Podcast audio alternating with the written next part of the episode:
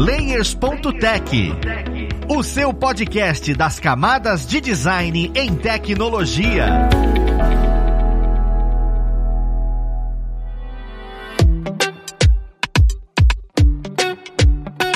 Olá, ouvintes! Eu sou o Luiz Lima, designer e professor aqui na plataforma Alura, e vou mostrar mais um Layers.tech, o seu podcast das camadas de design em tecnologia. Hoje nós vamos conversar sobre desenvolver um novo produto, mas especificamente sobre o AluraFlix, um produto aqui da plataforma que teve um burburinho bem interessante no momento da sua criação, e eu quero entender um pouco como é que foi esse processo criativo, né? Vamos lá pro papo conhecer quem vai ajudar a gente nele. Nós temos hoje como convidada a a Isadora, ela que é Product Designer aqui na plataforma. Seja bem-vinda, Isadora. Oi, gente, obrigada pelo convite e vamos trocar uma ideia aí. Nós que agradecemos a presença, Isadora. Junto com a Isadora, nós temos, mais uma vez, o Romão, ele que também é Product Designer, conversou com a gente aqui sobre a Black Friday e agora vai entender um pouco mais e trazer essa experiência dentro desse produto que foi a Luraflix. Seja bem-vindo, Romão. Oi, galera. Obrigado pelo convite e bora que bora. Tá até mais confortável, tá vendo, pessoal? Isso é maravilhoso. Vocês vão ouvir várias vezes. Juntamente com o Romão e a Isadora, nós temos o Gabriel, ele que é desenvolvedor dentro da plataforma. Então, imagina como é que vai ser a treta entre os product designers e desenvolvedores. Seja bem-vindo, Gabriel. E aí, Luiz? E aí, pessoal? Obrigado pelo convite. Vamos trocar essa ideia aí para falar dessa saga que foi nos últimos meses.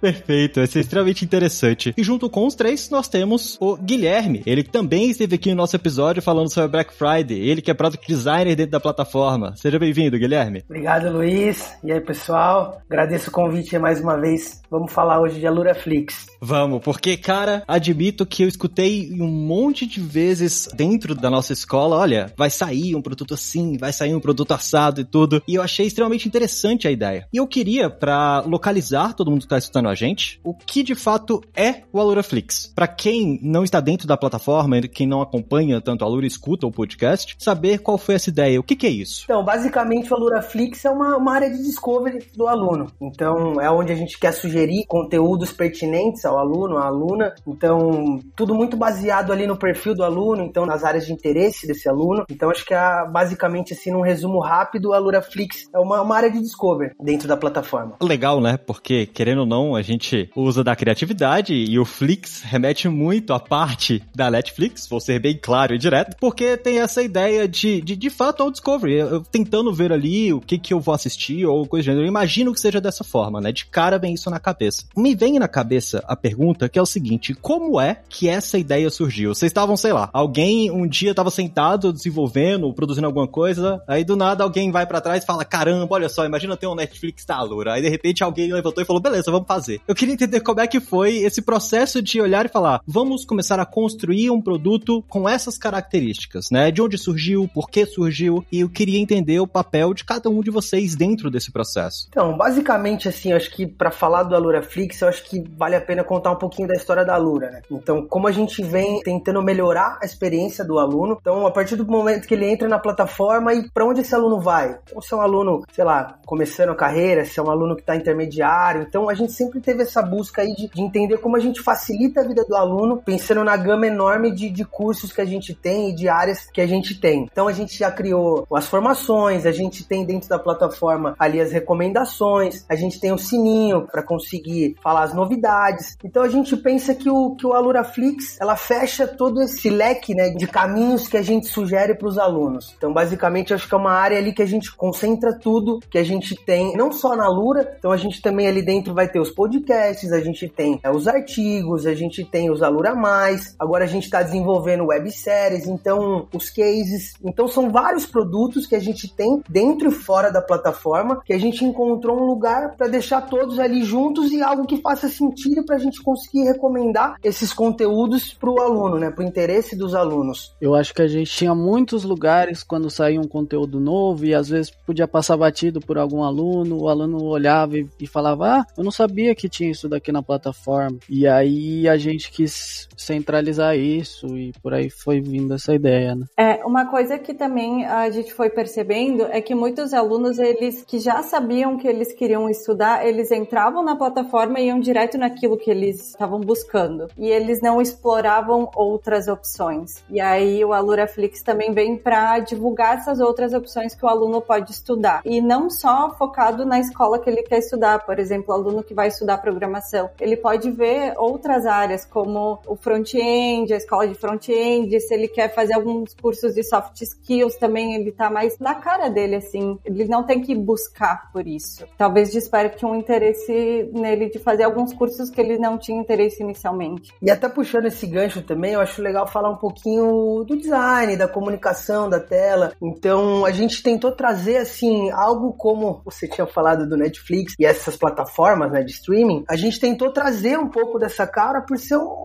um X, né, por ser usabilidade que as pessoas já estão acostumadas. Então a gente tem um catálogo de cursos ali com scroll lateral. Então a gente tem algumas chamadas também que se tornam um pouco mais atrativas. Então, sei lá, se a pessoa quer aprender front-end, a gente traz às vezes uma abordagem de, pô, aprenda a criar um site. Então trazer algumas coisinhas assim que, que acaba facilitando a experiência dos alunos, né? E acaba deixando um pouco mais leve também essa busca por, por novos conteúdos e, e coisas que a plataforma, né? Conteúdos que a gente oferecer dentro dentro da plataforma. Vocês comentaram um negócio interessante que é literalmente eu vejo como dores que vocês viram dos alunos. O meu questionamento é: como é que vocês viram essas dores? Quando vocês viram essas dores? Se foram exatamente vocês? Porque às vezes tem um, um time específico dentro das instituições para definir quais são as dores dos usuários. Eu queria saber se vocês tiveram a liberdade de falar: olha, eu senti essa dor eu mesmo e algumas pessoas falaram comigo, isso foi orgânico ou foi muito mais sentar e falar: olha, eu quero identificar determinadas dores e aí eu vou acionar o time de product e o time de desenvolvimento para a gente solucionar isso. Eu queria entender um pouquinho melhor como é que foi a descoberta dessa dor para esse produto começar a existir. Nesse caso, foi demanda por stakeholder mesmo, que stakeholder percebeu essa dor e aí veio com a etapa de ideação do produto e aí o time se juntou aí para fazer acontecer o Aluraflix. E até complementando um pouquinho a Isa, a gente acaba recebendo muitos feedbacks né, dos alunos. A gente tem um, um canal ali que, que o aluno pode sugerir muitas coisas coisas. E a gente sempre sente essa necessidade ali de às vezes o aluno fica um pouco perdido, não sabe por onde começar, ele finaliza uma formação, não sabe qual é a próxima. Então já é uma dor que a gente sente ao longo de um tempo, né? ao longo dos anos. Por isso que a gente sempre tenta trabalhar e tenta melhorar essa experiência pro aluno, né? De conseguir dar um norte para ele, de ele entender, sei lá, como ele aprende a fazer um aplicativo. Então, pô, como ele começa? Ele sabe que ele quer desenvolver um aplicativo. Então, qual o caminho que ele faz até conseguir desenvolver o primeiro aplicativo, o primeiro site? Site, enfim. Então, é mais ou menos esse caminho que a gente tem trilhado ao longo dos anos, né? Tentar melhorar essa experiência e deixar a coisa mais leve possível para o aluno que entra às vezes sem, sem saber muito o que quer ou sem conhecer muito né, de tecnologia, enfim. É, inclusive, os usos que os alunos têm dos produtos no geral vão dando pistas para esse tipo de necessidade, né? A gente que vai trabalhando com esses produtos vai identificando e vai percebendo, né? Tem um caso recente de um revamp que a gente fez no menu da plataforma recentemente, por coincidência ou não, nas dores que a gente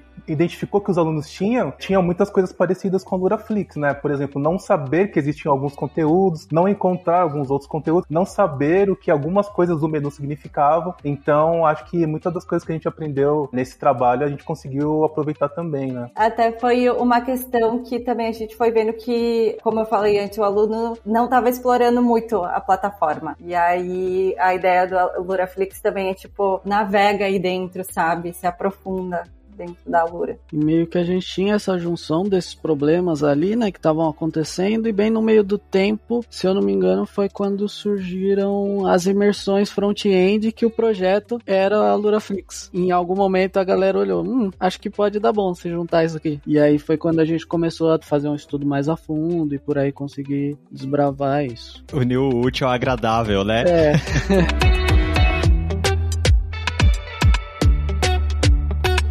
Eu fico imaginando o seguinte, porque vocês apontaram essas dores e de fato, né, é um produto vivo. As dores vão acontecendo, a gente tem que ir solucionando. Isso é legal de perceber e é legal como tá condizente com o que acontece hoje em dia nas empresas de tecnologia. Só que muitas vezes a solução dessas dores são coisas menores. Por exemplo, ah, não tá achando indicações dentro do próprio curso ou coisinhas menores, sabe? Isso foi um produto novo. É uma coisa onde tem todo um trabalho diferente. É, é uma mão de obra especializada em cima de uma coisa que normalmente vão trazer certas dores. E eu queria entender como como é que foi receber essa demanda? Quais foram as dificuldades levantadas de falar, olha, vamos lá, eu que sou de product, vai ser complicado isso, isso, isso e aquilo outro, porque eu não vou trabalhar com uma coisa que já existe. E, e para quem vai ser desenvolvedor, eu acho, acredito que seja uma labuta bem maior, porque agora você vai trabalhar com toda a estrutura que já existe e criar uma estrutura nova ali dentro. Então eu queria saber nesse primeiro momento de receber essa demanda, como é que foi essas, essas dores, quais foram as piores dores que vocês levantaram e pensaram, caramba, isso daqui a gente vai ter que correr mais atrás, tanto de um lado, né, produção, product designer, quanto do lado de desenvolvimento. É, eu acho que eu posso falar um pouquinho,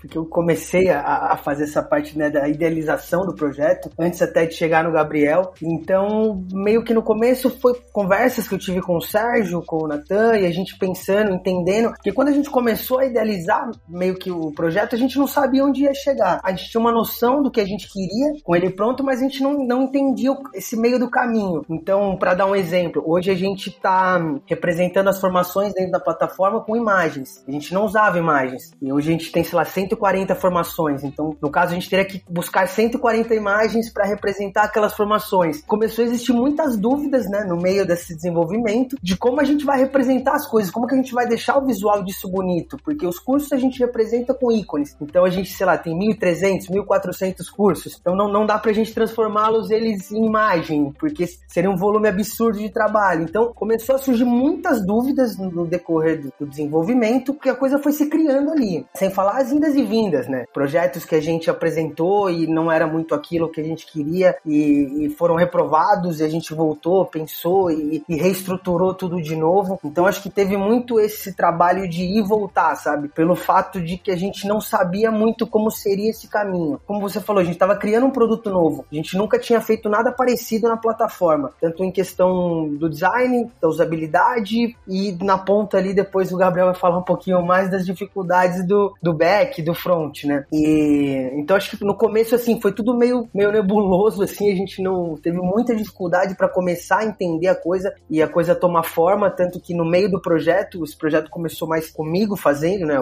o design, o X, e o Romão entrou para dar uma mão também, e a gente começou a junto estruturar esse projeto, pensamos do zero e começamos a trabalhar e aí a coisa começou a andar de uma maneira interessante assim, com duas cabeças pensando e começamos a, a materializar melhor um pouco o que começou a se tornar o Luraflix, sabe? Quando eu entrei, eu percebi que as diretrizes no momento que eu cheguei estavam muito mais bem definidas, assim, né? Por quê? Porque eu acho que faz parte de um ciclo do design mesmo a reprovação em algum nível, né? Pra pessoa que tá demandando, às vezes ela não consegue pôr pra fora exatamente o que ela tá pensando. E ela precisa receber alguma coisa para falar, ah, pelo menos que não é isso. A gente conseguir deduzir, bom, ou entender, né? Bom, se não é isso, então o que que é? E aí, quando chegou para mim, já chegou meio que nesse segundo momento, né? Tivemos algum, alguns feedbacks e agora a gente vai fazer, dar alguns passos para trás e fazer um, um, como se fosse uma reestruturação para seguir daqui para frente. Tanto quanto o Gui falou assim, eu senti que foi um trabalho que ganhou bastante porque a gente teve bastante troca, né? A gente falava sobre isso diariamente, né?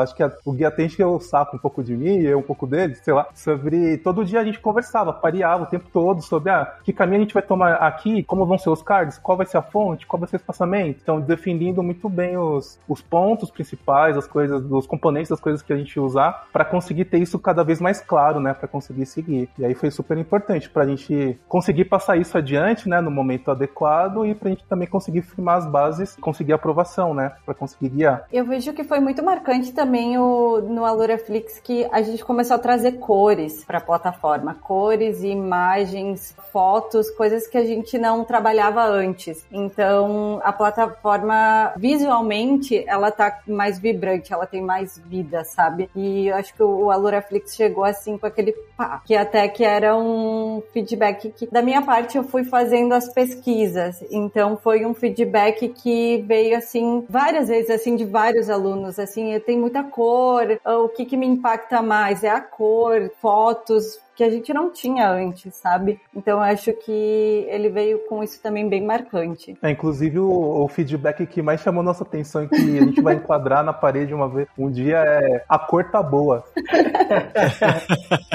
Muito bom. E do lado de aplicação, né? Porque vocês estão aí comentando a parte visual. E aí, depois que vocês definem a parte visual, imagino quando chega pro time de desenvolvimento e fala: é, beleza, mas tudo que vocês fizeram agora a gente não vai conseguir criar. E aí? Como é que foi receber isso? Esse daí foi tipo assim, do nosso lado, foi um trabalho muito grande de juntar todas essas pontas, né? Então, tipo, quando a gente fala de uma plataforma de streaming que nasceu para isso, né? Ela tem ali um filme e uma série que é um conjunto de, de filmes ali com temporada, sabe? E pra gente é tipo, a gente tem diversos tipos de conteúdo, né? De curso, formação, podcast. E a dificuldade era tipo, como a gente vai juntar tudo isso? E a galera fez tipo os cards diferentes e a gente tinha que tipo centralizar toda essa criação em um lugar só. Então, tipo, foi onde cobrou. As dependências que a gente falou, não, um dia a gente vê e deixa pra lá, aqui ela veio cobrando pesado. A gente trabalhava ali, o, o Romão e o Gui entraram junto em um momento, a Isa, ali no, no momento que a gente tava descobrindo, eu entrei junto com a Isa, vendo que seria viável ou não, e depois o Gui e o Romão, tipo, a gente ia discutindo todo dia ali, a gente mandava mensagem, e aí, como tá? Putz, isso daqui não vai rolar. Tinha alguns problemas que eles já tinham previsto do lado deles, porque eles pensam assim, assim, tipo, por mais que eles não estejam tão próximo do, do código, né, eles conseguem ter essa noção de, tipo, putz, aqui vai dificultar para eles, sabe? E aí tem problema que a gente descobre só na hora ali, né? A gente tem o, o, o time de mobile ali que eles geraram, né, a gente gerou essas 140 imagens de informações e quando eu mandei para eles, estourava a memória, sabe? Porque as, as imagens estavam com uma resolução muito alta. Eu rodei um script lá, a gente criou um script para cropar as imagens e, e ficar mais certinho e, e conseguir rodar. Então tem problema que a gente só descobre na hora ali essa saga, mas, tipo, foi muito legal ver essa conversa de todo mundo, sabe? Tipo, não teve nenhuma vez aí que a gente falou, ah não, depois a gente vê, porque, tipo, tava todo mundo na mesma, no mesmo problema, sabe? Isso daqui precisa rolar. Algumas coisas, claro, a gente não conseguiu fazer tudo ali, a gente tentou priorizar o que seria, o que seria bem legal para ter e, e ter aquele impacto no aluno. Foi um processo que teve muita gente envolvida, então muita gente deu ideias, muita gente sugeriu muita coisa, porque como um projeto novo, assim, como é algo que a plataforma não estava nem estruturada para isso e nem o design, foi algo que a gente teve que conversar com vários times, com liderança e muita gente dando ideia e ajudando a, a desenvolver esse produto, sabe? Então acho que foi muito legal porque teve muita gente envolvida e foi um esforço assim muito grande. Talvez esse ano tenha sido, nos últimos anos tenha sido o nosso maior lançamento, assim, que a gente dedicou muitas horas de trabalho para acontecer. E o legal é que a gente, como a Isa falou, teve pesquisa envolvida, teve o time de produto sugerindo coisas, o time dos devs sugerindo coisas e vendo que era viável ou não. Então foi muito um trabalho assim que acabou tendo começo, meio e a gente não chegou ao fim porque tem muita coisa por vir ainda. É legal mostrar isso tudo que estava acontecendo. É, teve até um envolvimento de alunos porque foi feito recrutamento para fazer pesquisa e aí então eu fiz um teste de usabilidade com cinco alunos mesmo ao vivo pelo Zoom e aí a gente foi trocando ideia e deu para pegar bastante insights assim até na hora que eu e o Gabriel estava criando as sessões que iam ter no AluraFlix e também assim foi feito o teste de usabilidade escalável que a gente disparou mesmo na plataforma a tela que a gente colocou dentro de uma outra de um outro software. E aí os alunos poderiam acessar essa tela e lá eles comentavam, davam o feedback deles, o que, que impactava mais eles, o que, que eles achavam que era aquela tela também e davam sugestões. E assim a gente foi pegando insights e podendo criar sessões, ver como é que a gente faria as regras das sessões, se seria recomendador, se seria algo mais geral para os alunos. Então teve, não foi só o pessoal interno assim envolvido, os alunos estavam lá também. Isso condiz muito com esse novo esquema de produto que vem existindo na área de tecnologia como um todo. Eu acho muito legal vocês comentando como o fato da gente, aqui dentro da plataforma, a gente tá batendo muito a, a, a tecla na, na questão do profissional em T. E toda vez que eu converso sobre esse tipo de coisa, abre a mente falando, cara, eu tive que conversar com alguém do desenvolvimento, desenvolvimento teve que conversar com alguém do design, eu acho muito legal ver isso ao vivo.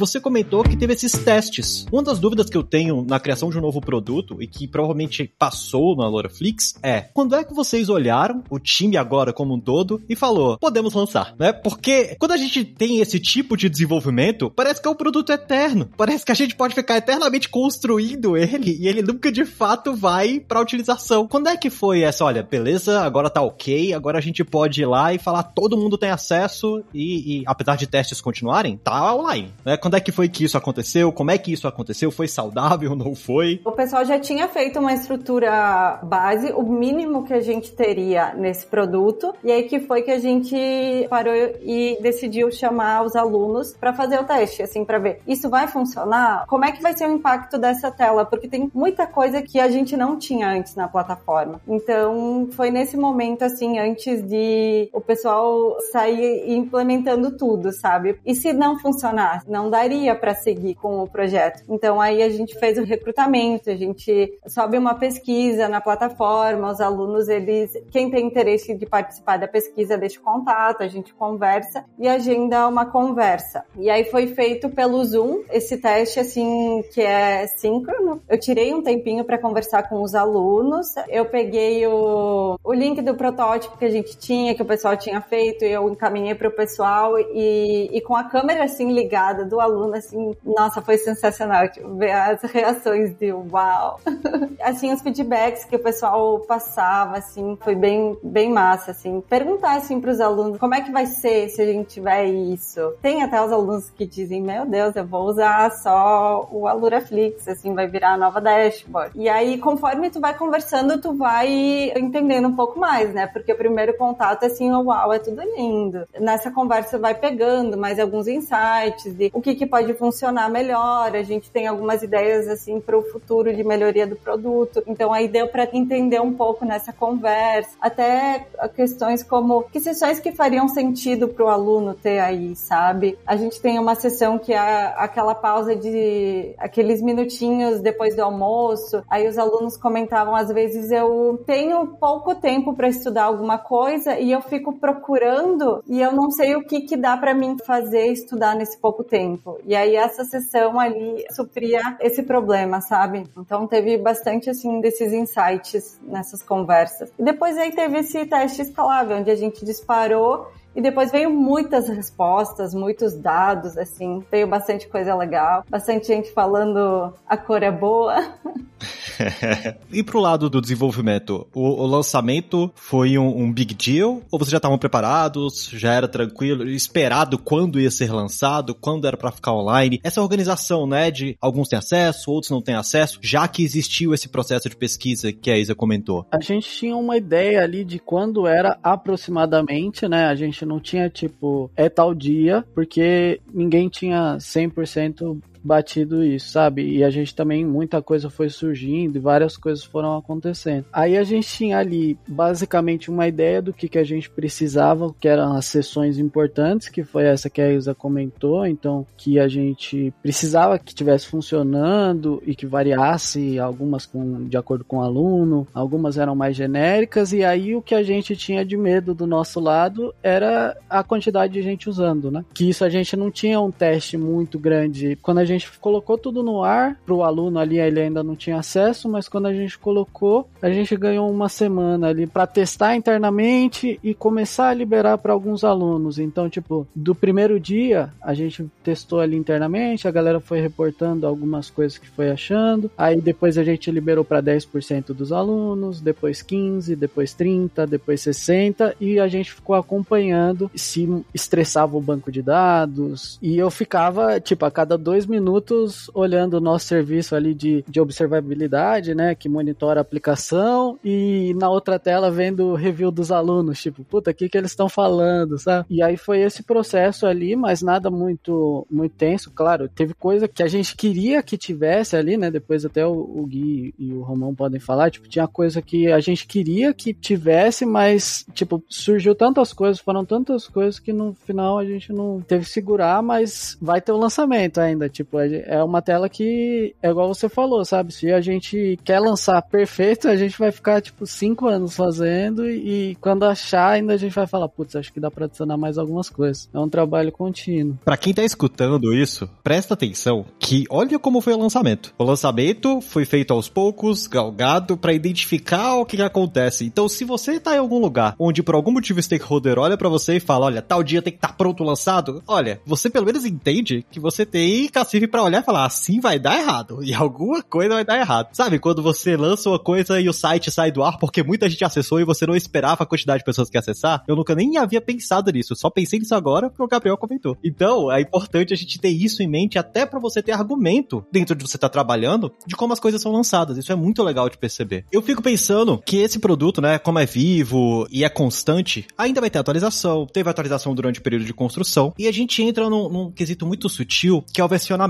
Quando a gente trabalha com versionamento nesse tipo de produto, é muito fácil você, falando do lado do design, né, você ter aquele arquivo de, ah não, tela versão 1, tela versão 1 final, tela versão 1 final aprovado, tela versão 1 final aprovado pelo stakeholder X. Então, eu queria entender como é que foi o versionamento do lado do design para poder fluir bem, porque do lado do desenvolvimento eu acho que é mais tranquilo, né? A gente tem o Git, e aí é mais tranquilo você ir e voltar nas áreas que você desenvolveu. Agora, visualmente, como é que vocês controlaram isso, já que era um novo produto? Coisas estavam mudando constantemente. Cara, eu acho que se a gente fosse nomear os arquivos assim, seria um absurdo de final 1, final 2, final 3, final, final, final. Inclusive, nosso arquivo já tinha máquinas que já não estavam conseguindo abrir, hein?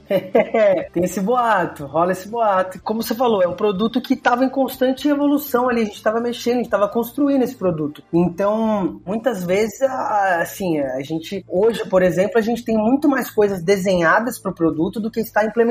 Então, a gente tem várias coisas que a gente já sabe que vai fazer, que o Gabriel também está entendendo como vai ser a viabilidade disso, como vai colocar no ar isso. Vindo para a parte de tecnologias, né? Hoje, o que vocês escolheram para criar esse novo produto no quesito tela dev? Vocês trabalhavam com qual tipo de software para poder desenvolver telas e passar para outros times de uma maneira mais consistente? Porque há um tempo atrás, esses milhares de arquivos acabavam atrapalhando para conseguir pegar determinadas features para implementar e tudo. Hoje a gente escuta bastante falar de Figma. Eu queria saber se foi de fato escolhido, por que que isso foi escolhido. Eu queria entender um pouco do lado da tecnologia, quais foram as escolhas para poder aplicar esse novo produto. Se houve alguma mudança das tecnologias que já estavam utilizadas ou não. Como é que foi essa conversa? Respondendo sua pergunta, a gente usou Figma, é o nosso software padrão aqui para a maioria das coisas, porque pela praticidade dele, por ser uma ferramenta totalmente colaborativa, né? Então a gente consegue desenhar as telas, a gente consegue trabalhar junto no mesmo arquivo, por exemplo, o Gui e eu, ou a Isa e eu. A gente consegue passar para os devs, né? A gente consegue deixar as coisas exportáveis para eles terem uma autonomia e não precisarem que a gente fique trabalhando ou trocando exatamente no mesmo tempo. Então ele facilita o trabalho assíncrono pra caramba. E os devs também têm um conhecimento, né, do Figma para poder usufruir dessas ferramentas e trocar ideia com a gente. É claro que a gente sempre também fica alerta ali se eles não conseguirem fazer alguma coisa ou precisarem de alguma coisa para dar um grito pra gente, pra gente já conseguir o mais rápido possível atender, né, essa necessidade. Mas é pra gente é a ferramenta que tem funcionado e acho que dificilmente a gente vai abandonar ela, porque a gente tem o lema aqui que Figma é vida forever aqui. o engraçado é que o Figma é muito focado em tela. Eu fiquei imaginando que existiam muitos dados que a Isa retornou baseado em pesquisa. E esses dados, todo mundo tinha acesso? Onde é que você conseguia armazenar isso? Eu fico imaginando que não seja só um docs, porque a gente já tá num período onde só o docs é muito fácil de se perder. O que foi utilizado para trabalhar com esses dados?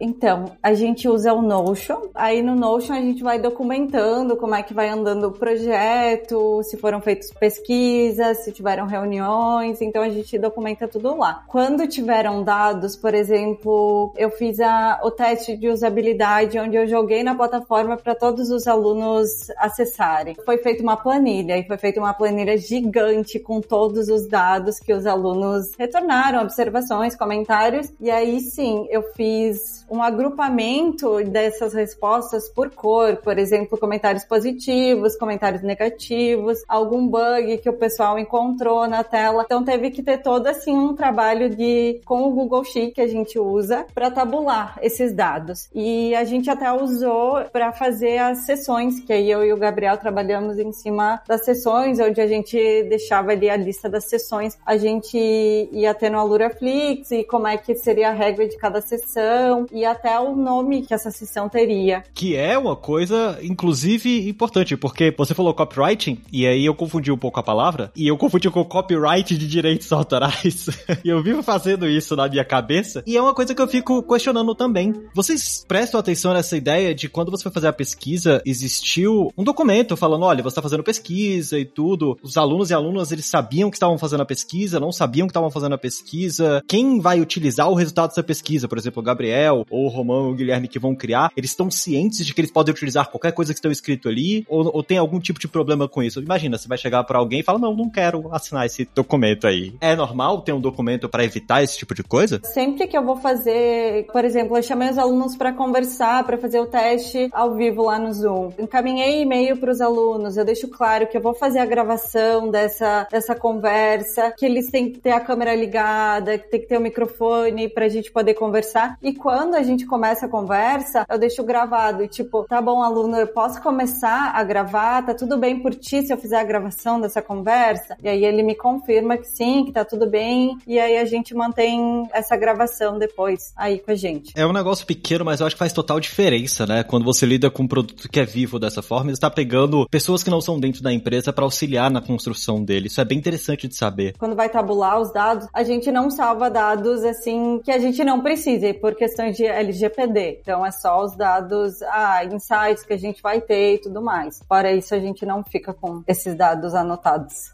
Não, perfeito. É. E é ótimo entender esse processo. E aí vem aquela ideia de beleza, vocês construíram, tiveram toda esse, essa problemática, solucionaram esses problemas e o produto foi lançado. A sensação para cada um de vocês, né, do produto lançado, falou: caramba, agora ele está lançado, vou poder dormir em paz amanhã. Ou é uma coisa mais contínua, né? Daqui para frente, como é que vai funcionar? Eu queria entender um pouco melhor da sensação de vocês do produto lançado, de ver aquilo funcionando e quais são os planejamentos. E agora, quando o novo produto é lançado, o que, que se faz? O que, que a equipe faz? Então, acho que eu posso falar um pouquinho agora do lançamento, né? A gente, o produto tá no ar talvez um mês e meio, então é um produto novo, então a gente ainda tá pegando muito feedback, a gente tá entendendo ainda a tração disso, se os alunos realmente estão usando. E as primeiras indicativos é que sim, é um produto promissor, o pessoal está usando, então é algo que a gente vai buscar evoluir, então, como eu tinha dito, a gente já tem muita coisa pronta, muita coisa desenhada que a gente quer implementar. Provavelmente aí os alunos vão ter V2, V3 desse produto, e a gente vai entender também como melhorar melhorar a experiência, né? Eu acho que essa é a grande questão, né? Não só colocar o que a gente já desenhou no ar, que a gente acha que vai melhorar ainda mais a experiência, mas também entender o que os alunos estão achando, o que eles precisam, né? O que mais a gente pode oferecer para eles dentro daquela experiência. Então acho que o produto ainda tem muito que crescer, essa é como a gente está chamando aqui de V1. Então a gente colocou no ar o mínimo que a gente poderia entregar, que já seria uma experiência interessante. E acho que os próximos passos é sim evoluir e deixar a experiência ainda melhor. E acho que é, é mais ou menos por aí que a coisa vai funcionar nos próximos meses. E nesse caso aí de tipo poder dormir, eu tava numa saga ali quando a gente tava fazendo e tudo mais, tipo, dormia tarde, acordava cedo, fazia tudo ali adoidado, aí tipo, no dia que lançou deu aquele alívio, mas no dia seguinte já tinha mais 500 coisas para fazer e, e seguir, continuar, então tipo, passou e não passou, sabe? A gente fica mais aliviado porque tá ali, então tipo, se alguma coisa a gente consegue tanto desabilitar o Flix quanto alguma sessão, se alguma sessão der problema, a gente consegue desabilitar, trocar ordem se alguma precisar chamar mais atenção, por aí vai, sabe? A gente tem é bem customizável assim, a gente fez de uma forma bem customizável. Do dia ali que finalizou, pós-Flix ali é um outro universo, é um que não tem muito descanso.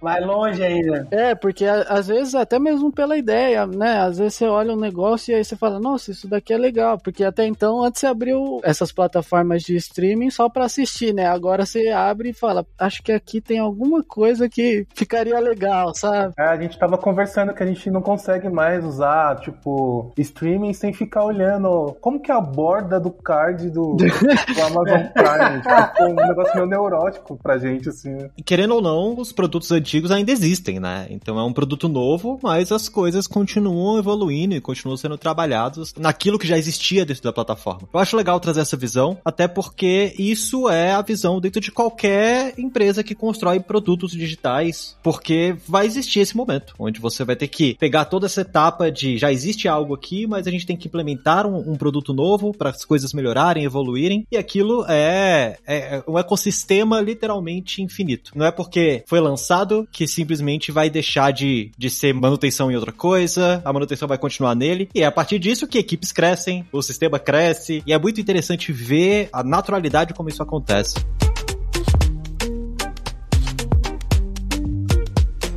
Pessoal, eu agradeço muito a presença de vocês. Eu acho que deu para entender muito bem como é que foi essa construção, as dificuldades e felicidades que vocês tiveram na construção do produto e os sonhos de não conseguir assistir Netflix de maneira mais natural, porque você sempre vai ficar vendo a bordinha falando, hum, poderia ser desse jeito. É legal ver como é que é essa experiência, né? Eu gostaria de abrir um espaço, né, para quem tá escutando a gente, conseguir, não sei, acompanhar vocês em alguma das mídias digitais, se vocês quiserem. Guilherme, quem quiser te acompanhar, onde é que eles conseguem te acompanhar? Se você tem algum portfólio ou quer apresentar alguma coisa? Acho que pode me acompanhar pelo LinkedIn, é LinkedIn barra Lombardi Guilherme. E quem quiser se conectar comigo lá, a gente troca uma ideia, é um canal aberto lá. Perfeito. Isadora, quem tá escutando a gente e quiser acompanhar um pouco, ver um pouco do seu portfólio, um pouco do que você desenvolve? Pode me acompanhar no LinkedIn também. O meu LinkedIn é barra Isadora Andrade. E aí pode me adicionar lá e trocamos uma ideia. Perfeito. Gabriel, para quem quiser te acompanhar, qual é a plataforma que você utiliza? Então, tem o LinkedIn também, barra Gabriel Rony. E quem quiser ver alguns posts ali de back-end e tudo mais, eu tenho um no dev.to barra Gabriel Rony, tudo junto. Perfeito. E, Romão, para quem quiser também lhe acompanhar, olha só, nós temos várias inspirações hoje. Opa, pode ir dar uma olhadinha nas minhas doideirinhas, nos meus desenhos do arroba putzromão no Instagram. Perfeito. Eu vou deixar todos esses links na descrição. Espero que vocês tenham curtido o episódio. Eu agradeço muito a presença de você que ficou aqui com a gente até agora, escutando. E mais uma vez, obrigado pelo tempo de vocês, por trazer a experiência de vocês, porque foi de muita valia. E só lembrando, para você dar aquele avaliação no seu agregador favorito, pra gente poder passar esse conteúdo para outras pessoas, eles entenderem como é que é a construção de um novo produto. E é isso aí. Nós vamos ficando por aqui. Um abraço e até o próximo Layers.tech. Fui!